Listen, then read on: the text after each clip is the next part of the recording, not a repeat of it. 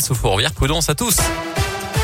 Il est bientôt 7h30, Elton John, Dualipa vont nous rejoindre. On va vous offrir vos places pour Walibi pour Halloween dans quelques instants aussi. Et puis d'abord, c'est le scoop info local dans l'Ain et la Saône-et-Loire avec Colin Code. Bonjour Colin. Bonjour Mickaël, bonjour à tous. Et à la une ce matin, cette très bonne nouvelle pour les écoliers dans l'Ain. À partir de lundi prochain, ils vont enfin pouvoir quitter le masque en classe. Le taux d'incidence est en dessous des 50 cas de Covid pour 100 000 habitants dans le département. Une moyenne calculée sur les cinq derniers jours. Et c'était un des seuls départements de la région à être encore au dessus du seuil d'alerte. Une dizaine de départements rejoindront donc euh, la semaine prochaine la soixantaine déjà euh, concernée. Rendre le vélo plus facile et plus accessible, mais aussi plus sûr à Bourg-en-Bresse, la municipalité vient de dévoiler les grandes lignes de son plan vélo 2021-2025. À retenir notamment un coup de pouce financier pour l'acquisition euh, d'un deux roues, un guide pour des bonnes pratiques, mais aussi bien sûr la poursuite des aménagements en ville.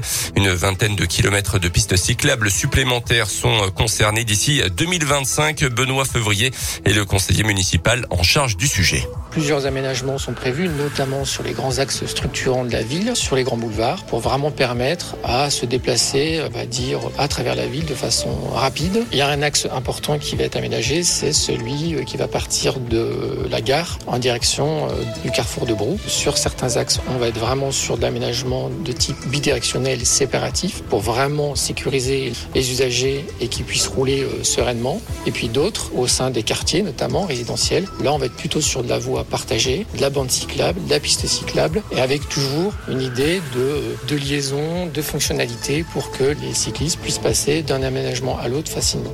Le plan vélo sera l'objet d'une concertation avec les habitants, notamment via une consultation en ligne qui sera lancée mercredi prochain, et via également des ateliers participatifs.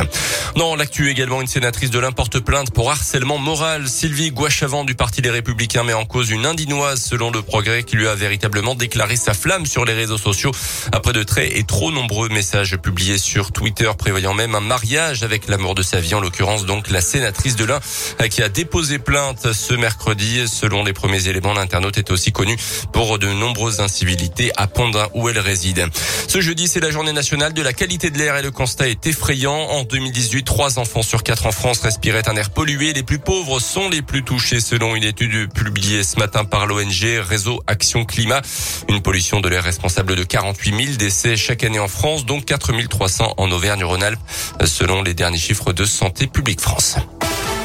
Dans le reste de l'actualité, il avait fait tomber sa prof en classe au collège de Comble-la-Ville en région parisienne. Sous les rires de ses camarades, l'agression avait été filmée et diffusée sur Internet. Un adolescent de 15 ans a écopé hier de 5 mois de prison avec sursis. La justice l'a aussi euh, condamné à 140 heures de travaux d'intérêt général. Il a également l'interdiction d'entrer en contact avec la professeure et devra l'indemniser pour le préjudice subi.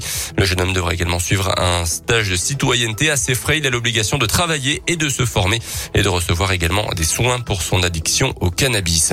À retenir également dans à l'étranger ce drame en Norvège. Hier, un homme armé d'un arc et de flèches a tué cinq personnes et en a blessé deux autres dans le sud-est du pays.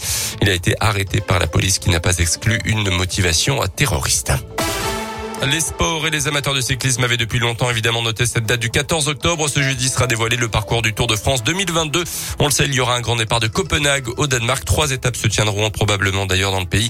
Un passage au moins dans la région où Saint-Etienne sera ville étape autour du 14-15 juillet. Retour également à l'Alpe d'Huez cet été. Les détails aux alentours de midi tout à l'heure. Et puis un mot de foot avec la deuxième journée de la Ligue des Champions féminine. Lyon reçoit le Benfica Lisbonne ce soir à 21h. Merci Colin. Dans un instant les amis.